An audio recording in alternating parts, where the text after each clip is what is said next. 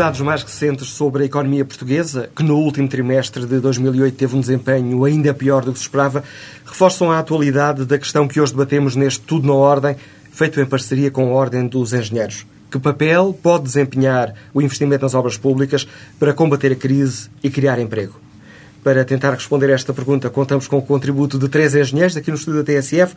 Reis Campos, Presidente da Federação Portuguesa da Indústria da Construção e Obras Públicas, João Proença, líder da União Geral de Trabalhadores, Fernando Santo, bastonário da Ordem dos eh, Engenheiros.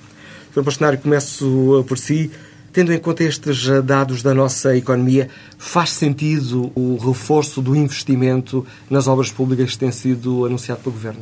Não só faz sentido, como, como é urgente, porque a criação de emprego, que é hoje uma das principais preocupações de todos os governos de, de, de todo o mundo, eh, tem vindo a perder emprego na construção desde 2002. Portugal foi, do, praticamente a par da Alemanha, os únicos países da Europa, os dois, em que desde 2002 temos vindo a perder sistematicamente emprego no setor da construção.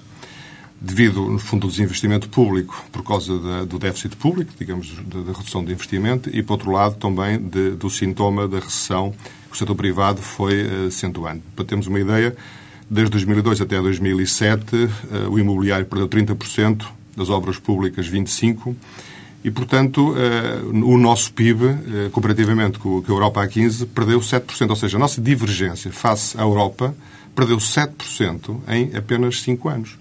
O que é uma situação grave quando comparamos com o comportamento do investimento nas obras públicas e no privado, nas obras privadas, em todos os outros setores. Para termos uma ideia, em 2006, por exemplo, a Irlanda, que hoje está com uma grave crise, investiu per capita quatro vezes que Portugal investiu e a Espanha o dobro de Portugal. Quer isto dizer que se nós queremos relançar a economia e a construção é um setor, eh, de facto, motor dessa, dessa dinâmica, temos que investir em obras públicas e privadas e com prioridade àquelas que criam mais emprego. E por isso eu tenho vindo a defender que aquelas que criam mais emprego são naturalmente as obras de reabilitação. Já vamos eh, passar para essa segunda parte do debate, saber de que obras é que, é que o país eh, precisará mais. Engenheiro Reis Campos, qual é a sua opinião enquanto Presidente da FEPICOP? Pois, nós, nós há pouco dizia, o Sagir dizia, é verdade, esta crise que se vive agora, eh, para o setor da construção, é uma crise a seguir, é uma grande crise que já vem desde 2002. O setor da construção teve uma quebra uh, acumulada de 25% da sua atividade e, e, neste momento, o país confronta-se, e o setor em particular confronta-se com uh, falta de trabalho e, uh, necessariamente, o país precisa de crescer eu penso que não há outro processo imediato senão resolver os problemas que a construção neste momento tem. Por um lado, a necessidade que falava há pouco de reabilitar eh, os grandes centros das cidades, eh, que estão eh, neste momento em quebra, em queda absoluta, estagnados. Eh, património também eh, público, que, não, que não, neste momento não tem qualquer qualquer auxílio, qualquer eh, trabalho, e depois é fundamental que se estagne o problema de um setor que para mim é fundamental, que é o problema do emprego. Como sabe, o setor da construção representa 11% do emprego, tem cerca de 580 mil trabalhadores, tem neste momento a vizinha Espanha com 80 mil trabalhadores e é natural que, é natural não, estamos a sentir que a maior parte dos trabalhadores estão a regressar ao seu país e, e portanto, eu penso que, eh, conjugando estes dois fatores, a necessidade de defender um setor e, por outro lado, eh, dinamizar e fazer com que o país cresça, eh, porque durante este tempo não, não cresceu, eh, e perderam-se oportunidades que neste momento têm problemas, inclusivamente a nível, por exemplo, do Ucrânia. Neste momento, o financiamento que era fácil durante estes últimos tempos agora torna-se extremamente difícil, eh, mesmo para o, o setor da construção, o setor das empresas. Eu penso que é, neste momento, um, uma situação que era necessária que o país e que o governo já aceitou como sendo uma, uh, o único caminho, a única via para eh, resolver o, o, problema quer do país, quer do setor. Já agora permitam-me aqui perguntar-lhe se têm dados concretos sobre a quantidade de trabalhadores portugueses que possam já ter eh, regressado de Espanha. Aqui os últimos dados que eu tenho apontam para cerca de 30%. Eh, mas, eh, como sabe, eh, nós tínhamos 103 mil trabalhadores em Espanha, dos quais 80 mil eram da construção, e neste momento a maior parte dos trabalhadores estão a regressar ao seu país, porque a situação de crise em Espanha é bem pior que a nossa, e alguns poucos eh, têm ido para eh, outros países da Europa eh, para, digamos, continuando a sua, a sua, enfim, a imigração por outros países. Mas neste momento aquilo que temos conhecimento é que a maior parte dos trabalhadores de, que estão ligados ao setor da construção tem regressado. Engenheiro eh, João Proença, do lado da UGT, ouvimos aqui, acabamos de ouvir aqui os argumentos eh, de um representante do patronato, permita-me aqui a facilidade de expressão, de um representante dos uh, trabalhadores, como é que avalia esta, esta questão? Faz sentido esta aposta do Governo nas obras públicas para relançar a economia e criar emprego? Repare, nós estamos numa crise grave em que se está a verificar todos os dias em que há aumento do desemprego. Não quer dizer que a economia não crie postos de trabalho. Portanto, a economia, todos os dias, cria milhares de postos de trabalho e destrói milhares de postos de trabalho. O problema é que agora está a destruir muito mais do que queria e o desemprego está a aumentar. E é fundamental inverter esta situação, é fundamental tomar medidas, medidas na área da política de emprego, mas também medidas em termos de relançamento do investimento. Ora, quando falamos em investimento, é evidente que há muitos tipos de investimento necessários ao país. Por exemplo, os investimentos de modernização, a criação de novas empresas são importantes. Mas os que estão na mão do Estado fazer são aqueles que estão ligados às obras públicas. O Estado não, não investe diretamente nas empresas ou na modernização das empresas, poderá criar incentivos para aumentar o investimento privado nestas áreas, mas o que o Estado pode fazer é, sobretudo, apostar no investimento em obras públicas, em, em, em, tipos diversos. E realmente nós consideramos importante este reforço, a necessidade de lançar de imediato obras.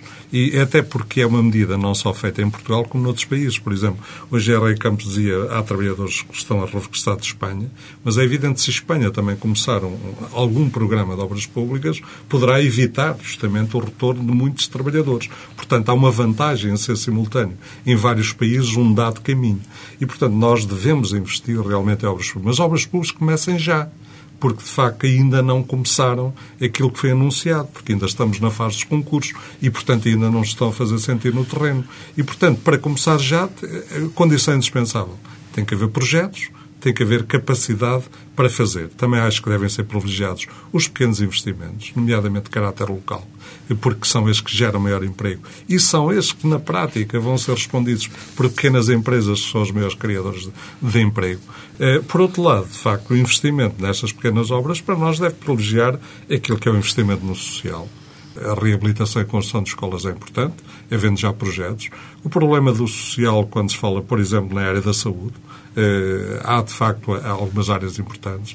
Também eh, na área da própria proteção social, o problema das creches, o problema da proteção dos idosos, mesmo quando sejam iniciativas privadas, o Estado deve apoiar. Achamos muito importante, realmente, este programa da área da reabilitação urbana, porque é um programa muito intensivo em mão de obra.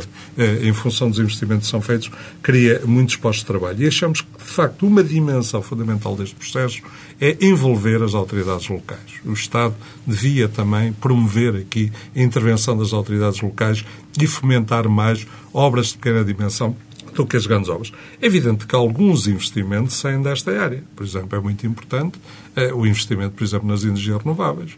A grande parte é construção civil, mas também alguma parte não é construção civil. É, é muito importante o investimento na área do ambiente. Portanto, mas sempre com a tal dimensão já, fazer já, privilegiar pequenas obras, privilegiar, de facto, eh, o lançamento de projetos que rapidamente estejam no terreno para tentar responder a esta crise brutal que é o aumento do desemprego.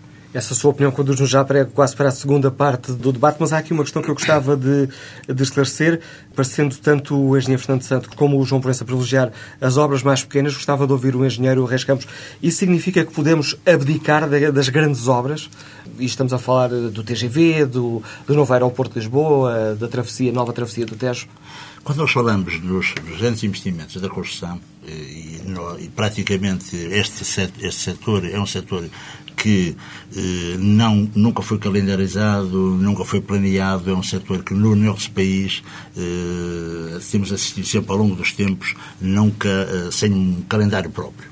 Quando, eh, há pouco, o governo anunciou grandes investimentos eh, que, que, no fundo, faziam coincidir em parte com o CREN, mas que iam um pouco mais longe. De 2008 a 2017... Este só aqui, uh, para benefício dos nossos ouvintes, CREM, quadro de referência estratégica nacional. Quando uh, se fez portanto, este, este, este grande plano até 2017 nós estamos a falar, enfim, do aeroporto, de água, de barragem, de energias renováveis, como há pouco disse, por causa dos portos, rodovias, enfim. E quando falamos nisso, falamos em cerca de 46 mil milhões de euros. E falta juntar a isto uma, uma, parte que é fundamental, que é a reabilitação urbana, que são os PINs, os projetos de interesse nacional, que não estão aí e que só em reabilitação o país, aquilo que nós estimamos é que sejam 28 mil milhões de, de, de euros. Portanto, quando nós falamos destes grandes investimentos, estamos a falar de grandes obras, mas também estamos a falar de obras pequenas. As 10 barragens não têm nada a ver com o valor do, do TGV. Nós, quando falamos eh, no, nos parques judiciários, não tem nada a ver com eh, o aeroporto ou com a travessia. Quando nós falamos do parque escolar, que foram lançadas agora 75 escolas, nós estamos a falar de obras de dimensão que dá trabalho ou dará trabalho a todas as empresas. Quando nós falamos na reabilitação, estamos certamente a falar de um segmento de mercado que vai contemplar, na sua generalidade, todas as empresas e, ao mesmo tempo, as várias especialidades do setor da construção. Ou seja, vai dar trabalho específico a muita gente e vai empregar muita mão de obra. Eu penso que uma coisa não tem nada a ver com a outra. Eu penso que os grandes investimentos, as grandes infraestruturas que o país precisa, não é pelo facto de, de entregar as pequenas obras ou obras de menor dimensão que elas não vão deixar de fazer falta. Portanto, agora, o que vão começar é daqui a dois ou três anos eh, até eh, um futuro que dará até 2018 ou 2019. Eu penso que, neste momento, o que era urgente era lançar este conjunto de obras, o caso do Parque Escolar, que foram agora lançadas, e, conforme o José Fernando Santos diz, o programa da reabilitação era fundamental, porque é preciso neste momento, isto é uma coisa que pode andar uh, rapidamente. Quando falamos disso, falamos das escolas, dos, de, dos hospitais, de, dos, dos, tribunais. dos, tribunais. etc., que são o, plano, são 600 milhões de euros uh, que está previsto gastar no, nos parques judiciários. Portanto, estas obras não têm nada a ver com as outras. Umas têm de ser de caráter urgente para eh, que, que, tenham eh, visibilidade ainda no ano de 2009, as outras têm um espaço mais alargado. Portanto, eu concordo que neste momento eh, se deve atacar aquilo que é mais urgente e que pode dar realmente que tenha efeito já este ano. Eh, outra questão é eh, deixar correr as questões que estão relacionadas com os projetos, com os grandes, as grandes infraestruturas, porque também são necessárias para o país. Portanto, manter o investimento tanto no novo aeroporto, o TGV, não abdicar nada disso. Se elas são necessárias, não têm que ser, se elas são pensadas, foram pensadas, foram decididas pelos governos, não tem que ser, neste momento, já basta os entraves naturais que têm, que é o caso do financiamento dessas grandes obras, para entravar esse processo. Já basta a questão dos entraves que estão neste momento a levar a um atraso significativo, por exemplo, do Ucrânia, que não tem praticamente realização prática quase nenhuma, quando, na verdade, 50% dessas obras eh, são financiadas pela, pela União Europeia. Portanto, não faz nenhum sentido, neste momento, desperdiçar, digamos, esses montantes, por outro lado, eh, equacionar coisas que estavam perfeitamente definidas. Engenheiro Fernando Santo, é possível mantermos uh, tudo em cima da mesa? Podemos fazer tudo? Eh, isso agora é preciso fazer as contas. Enfim, só, só, o Governo é que terá os dados todos. Eh, agora, eu acho que nós temos que separar para que o, a discussão das obras públicas não seja, digamos, intoxicada. Fala-se de obras públicas como se fosse, digamos, tudo mesmo. Há obras públicas que são estratégicas e, portanto, e têm um, um calendário 5, 10, 15 anos. E, portanto, para termos uma ideia, que estamos a falar, quando hoje falamos de um investimento no, no comboio de alta velocidade, Portugal, nos últimos 50 anos do século XIX, eh, quando começou a fazer a primeira linha de caminho de ferro Lisboa carregada, em 1856, chegou ao final do século XIX com 2.500 km de via férrea. Seguramente para um país atrasado como o nosso, foi muito mais difícil fazer 2.500 km e um esforço brutal, que é o mesmo termo, na época, e nós, durante o século XX, fizemos metade deste número. Ou seja, Portugal não investiu em linha férrea devidamente e, portanto, nós estamos hoje muito mais dependentes do transporte individual, dos combustíveis fósseis, da importação de energia.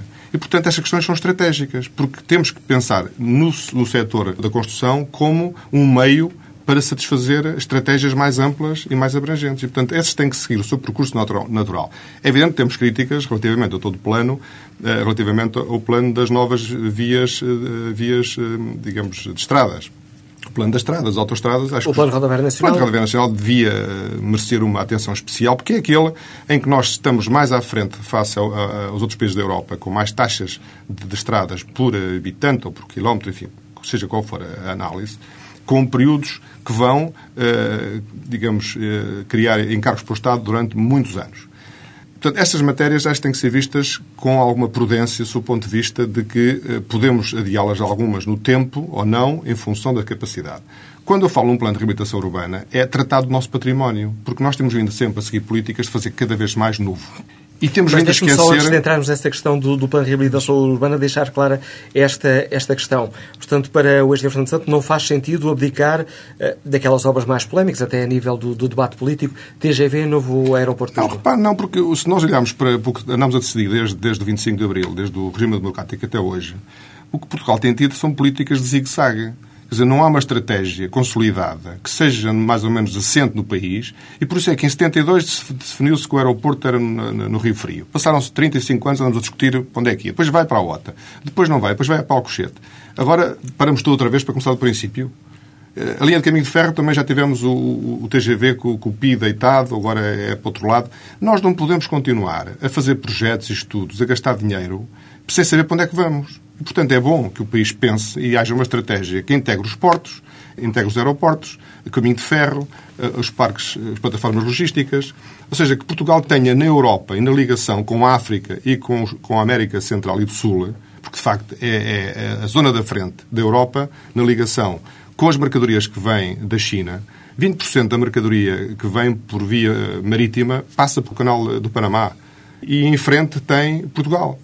Ora, portanto, se na Europa temos condições para ter algum papel nesta matéria de distribuição, temos que pensar num plano integrado. E por isso esse plano integrado tem estratégias, tem que ser implementado. E não podemos estar sempre a pôr em causa por razões diversas. E, João Proença, para encerrarmos esta questão, qual é a sua opinião?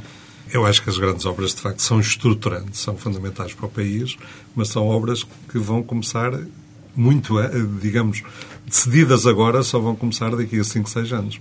Eh, eu lembro-me das discussões que havia há uns anos sobre, eh, por exemplo, a autoestrada de Lisboa-Porto. Havia ministros das obras públicas que diziam que nunca haveria automóveis para uma autoestrada de Lisboa-Porto. Então, no âmbito do Ministério da Agricultura, durante muitos, muitos anos, digamos, não se permitiu avançar a Alqueva. Quer dizer, toda a gente hoje considera pacífica a autoestrada, toda a gente considera pacífica a Alqueva. É fundamental tomar as decisões. Quando muito aqui, neste momento, justamente por não terem nada a ver com a crise e por estarmos em vésperas de eleições, talvez fosse possível que os concursos públicos para essas obras apenas fossem lançadas depois das eleições. Talvez é, é o que eu desejaria nesse aspecto. Mas acho que as grandes obras têm que ser entendidas como estruturantes da economia, como promotoras de desenvolvimento regional e como fundamentais, por exemplo, tudo o que tiver a ver com a necessidade de desenvolver a rede do caminho de ferro em transporte de mercadorias, em transporte de pessoas, é central para o país. Não podemos continuar a apostar sempre, sempre no transporte rodoviário, porque de facto tem custos brutais, incluindo em termos ambientais, que é profundamente negativo. Mas permita-me também um pouco das grandes obras, estas pequenas obras. Nós temos, falamos aqui sobretudo da construção civil e às vezes lá estão a apostar no setor da construção civil e esquecem os outros. Não, digamos, é aquele que é possível atacar diretamente e rapidamente. Por outro lado, é bom não esquecer o efeito induzido muito importante pelo fato, pela construção civil. Em Espanha, hoje está numa crise pior que em Portugal. Porquê? Porque o crescimento espanhol dos últimos anos foi magnífico, foi centrado no desenvolvimento da construção civil. Como a crise atingiu a construção civil, Espanha foi profundamente afetada. Mas o desenvolvimento do país foi centrado no desenvolvimento imobiliário. É evidente quando se aposta na construção civil, está-se a apostar no setor, eh, em setores de materiais de construção, na metalurgia e muitos outros setores. Como também a Jusante está a apostar no comércio, está-se a apostar na restauração. Há várias áreas ligadas realmente a esse emprego criado nestas áreas que não pode ser esquecido. E em alguns países, infelizmente, hoje os mais atingidos pela crise, foi realmente, tiveram um grande desenvolvimento económico nos últimos anos, muito centrado no desenvolvimento da própria construção civil. Que o engenheiro Reis Campos está de acordo com, com estas opiniões? Naturalmente. E acho que é fundamental, e há pouco, quando se fala nisto, é por isso que há pouco dizia, se quiser, por exemplo, introduzir agora o tema sobre a reabilitação, que é um problema que é gravíssimo neste momento. Como sabe, eh, desde 2002 o setor eh, da habitação eh, decresceu cerca de 40%. Nós este ano não vamos atingir mais do que 53 mil fogos, quando em 2002 construímos em Portugal 125 mil fogos. Ou seja, praticamente menos de metade. E tudo indicaria que uh, poderia haver um setor, que era o setor da, da reabilitação, que tinha uh, um acréscimo. Não foi, não, não foi isso que se verificou e, contrariamente àquilo que se passa na Europa, em que a reabilitação tem um peso de cerca de 36% de, na, na construção, em Portugal não passa dos 7,4%. Ou seja, com um mercado tão vasto como é o da reabilitação, 28 mil milhões de euros, com uma necessidade urgente de restaurar esse património degradado, com 800 mil casas a necessitarem de obras, com 500 eh, mil casas devolutas, não faz nenhum sentido deixar que este eh, segmento de mercado pudesse ter um incremento agora.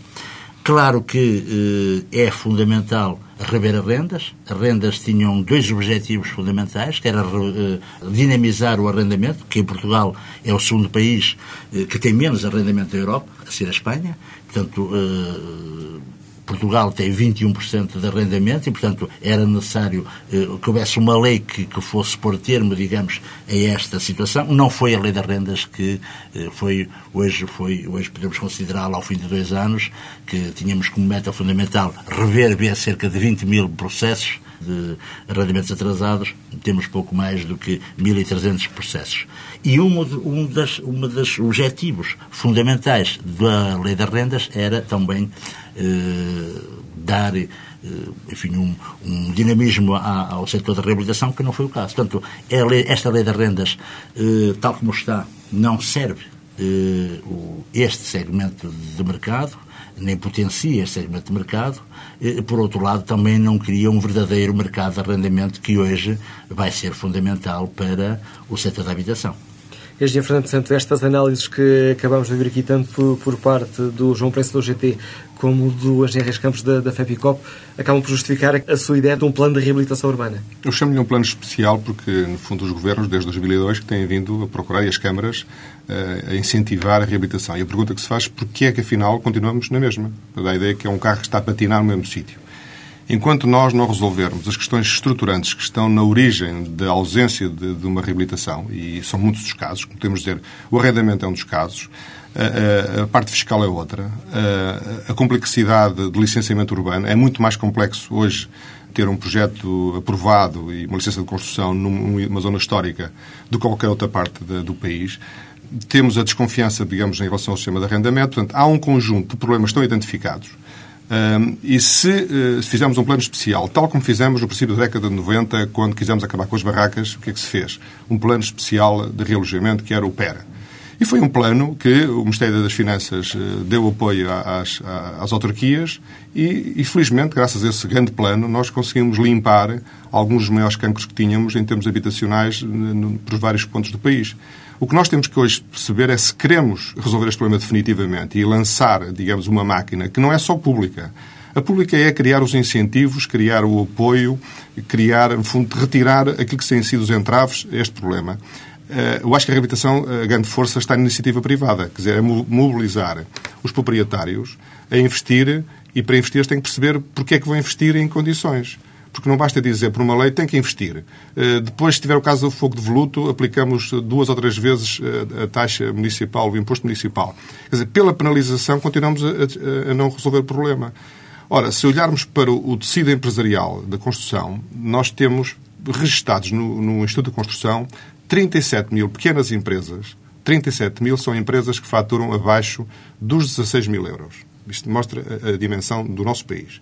Depois temos 25 mil com alvarás, das quais cerca de 80% têm alvarás só da classe 1 e 2, portanto, obras até 160 mil ou 320 mil euros. Estamos a falar, de facto, de, do grande universo do país, que são pequeníssimas empresas. Essas, a onda de choque das grandes infraestruturas, das grandes obras públicas, claramente não lhes vai chegar chegar. Ora, se nós queremos mobilizar as pequenas empresas e mobilizar as pessoas, é neste setor que temos que começar a recuperar e inverter.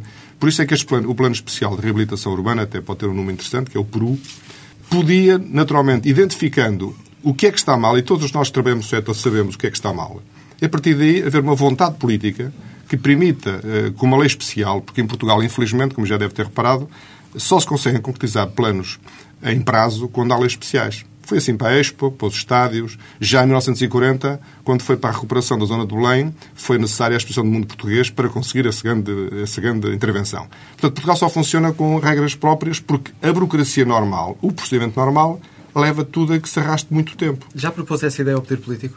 Já, eh, já, eh, evidentemente que, eh, portanto, acho que deverá ser pensado. É um, plano, penso que há, há vários trabalhos feitos desde o plano da estratégia da habitação até um outro plano uh, feito, apresentado em 2007 pela EPUL sobre a mobilização dos devolutos. Há vários estudos, portanto, que podem ser utilizados e que, naturalmente, consagram um conjunto de medidas que, mais do que o investimento público, aqui o que se espera do Estado é que crie as condições para que o investimento privado possa, de facto, aparecer a recuperar as cidades e nós possamos ter, simultaneamente, mais pessoas nas cidades, nos centros das cidades, com eh, preços mais eh, em, condições, menos propriedade. Eh, arrendamento tem que ser uma solução para os mais jovens. A compra de casa. O problema de Espanha, para ter uma ideia, Espanha tem 92% do seu mercado destinado à compra e venda. Só 8% de arrendamento. Portugal tem 20% de arrendamento. Todos os países que têm taxas de arrendamento muito baixas sofreram uma crise, neste caso, agora por causa do, do, do, do subprime e do imobiliário, uma crise enorme. E, portanto, nós temos que criar mobilidade nas pessoas, fazendo com que o mercado de arrendamentos esteja a funcionar. E, por outro lado, podemos também distribuir eh, estes investimentos não numa zona focalizada, mas por todas as autarquias do país. Queria só perguntar-lhe se ficou, depois dessas reuniões, confiante que o Governo avance com esse peru eh, não fiquei, quer dizer, não tenho uma resposta objetiva. Enfim, parece tão óbvio que, que estas coisas têm que ser por aí. Agora, naturalmente, também percebo se durante tantos anos houve tantos entraves e são tantos os interesses instalados para que tudo fique na mesma que é muito difícil, muitas vezes, eh, ultrapassar eh, as, as causas, efetivamente, dos problemas. Beijão, João Proença. Olha, nós estamos de acordo com a importância desta área de investimento na reabilitação urbana, até porque está em causa a qualidade de vida das pessoas, viver com dignidade. E, portanto, sabemos que muitos prédios onde as pessoas vivem não têm o mínimo de condições. É evidente, como foi referido, este projeto para as pessoas investirem tem que ser resolvidas múltiplas questões, desde a burocracia, a políticas várias, incluindo a política de solos, porque a política de solos fomenta a especulação e a destruição das casas, não a sua reabilitação. Eh, e, portanto, é muito importante. Mas permita-me dizer que este programa de reabilitação urbana é, de facto, também um programa estratégico. É um programa estratégico que tem tais bloqueamentos tudo deve ser feito o que for possível no imediato na reabilitação urbana. Mas para lançar a sério um programa de reabilitação urbana, convencendo feito pelo seu bastonário, é evidente que tem que haver aqui um plano de facto assumido pelo Governo, pelas autarquias locais, em termos de políticas, eh, que leva algum tempo e, portanto, não é a tal resposta imediata à crise.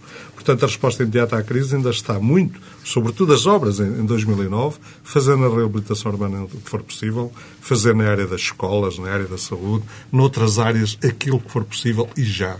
E já agora também permite-me manifestar, e até aproveitando a presença eh, daqui da, da Federação da Construção Civil, que é esta questão. É evidente também que nós apoiamos, queremos trabalho na construção civil mas estamos preocupados com a falta da qualidade do trabalho na construção civil, que até está a voltar para, contra as próprias empresas.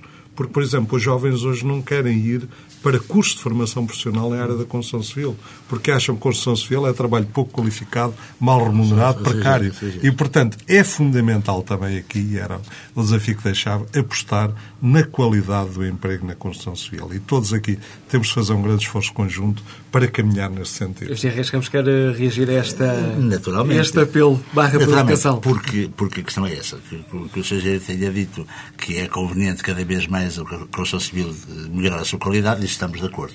Agora, que as empresas de construção civil são realmente, em termos de engenharia portuguesa, são eh, muito bem, ou são capazes, têm demonstrado que são capazes. Hoje, em termos mesmo de formação, têm dos melhores centros, dos centros mais reconhecidos no país, e hoje a ideia, a ideia de que os... os... Dizer, o Seixal tem uma excelente área de construção civil, não consegue arranjar formandos centro de formação de Mas olha que nós no, no, no temos, o, o, temos lá 2 mil formandos todos os anos, eh, que são que têm, depois da, da sua aprendizagem, são eh, automaticamente colocados, uhum. têm sido eh, de uma extrema eh, qualidade, digamos, e de uma apetência e de uma vontade dos jovens em se manterem nesse centro. Estamos a falar do CEFIC também, em que o interesse dos jovens pela área da construção é completamente diversa daquilo de há uns anos. Naturalmente, que é um setor com uma especificidade diferente de qualquer outro setor, mas essa, aquela questão, digamos, da construção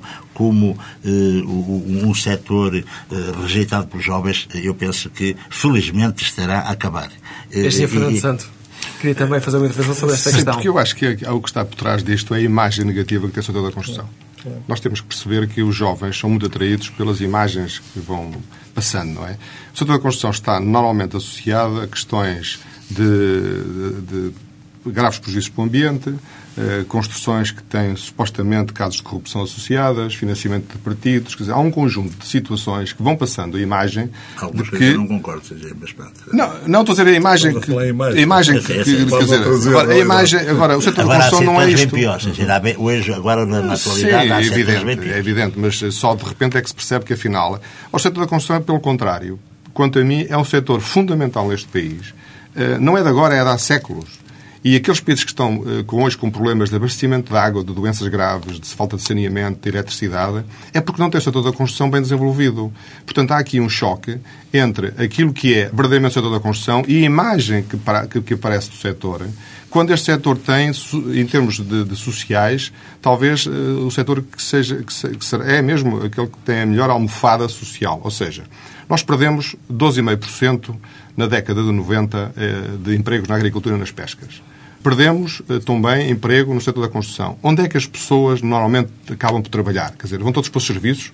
Por isso até precisa ter formação. Nós somos um país com, um reduzido, com uma reduzida formação.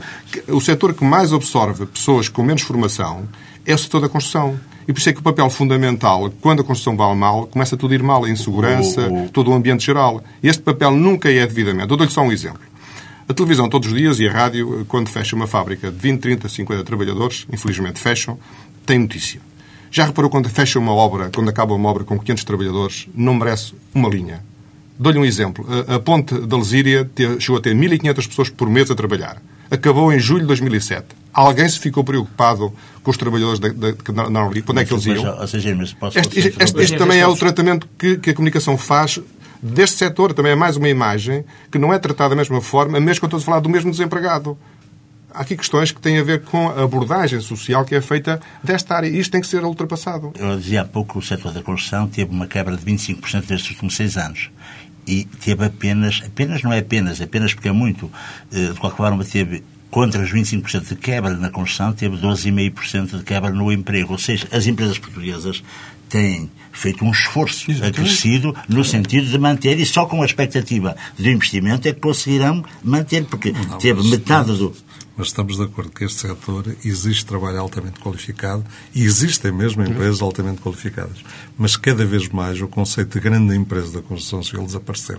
Existe uma empresa, mãe, que tem uma centena de trabalhadores e depois são múltiplas relações de subcontratação. E nessas múltiplas relações de subcontratação aumenta o trabalho precário, de imigrantes ilegais, muitas situações que de facto têm que ser atacadas. Eu tive há pouco tempo em Toronto, no Canadá, há pouco tempo, já há uns anos, mas o, o sindicato até um um sindicato uh, proeminência portuguesa, direção portuguesa. A profissão da construção civil é das mais prestigiadas no Canadá. As pessoas vão para a rua com a sua farda da construção civil sentindo-se muito bem. Em Portugal, de facto, não é bem a mesma situação. E é com esta... Deixe-me só, posso dar só uma informação. Muito rápido. As empresas portuguesas, com a crise a partir de 2002, eh, na altura investiam cerca de 400 milhões de euros no estrangeiro, multiplicaram por 7 e, portanto, a internacionalização da construção só foi possível graças à grande qualidade da construção portuguesa. Não é possível nenhum outro setor multiplicar por sete em apenas cinco anos a partir da qualidade intrínseca. Nós somos piores a avaliar o que temos cá dentro do que os estrangeiros, que avaliam muito melhor a nossa qualidade do setor da construção. Este é que é, penso eu, o problema e o desafio que se coloca de imagem do setor. E é com este dado positivo, numa época de números complicados a nível da economia, terminamos este Tudo na Ordem, feito em parceria com a Ordem dos eh, Engenheiros. Agradeço ao engenheiro Fernando Santo, bastonário da Ordem dos Engenheiros, ao engenheiro Reis Campos, presidente da FEPICOP, da Federação Portuguesa da Indústria da Construção e Obras Públicas, e ao engenheiro João Proença, secretário-geral da UGT, a participação neste debate.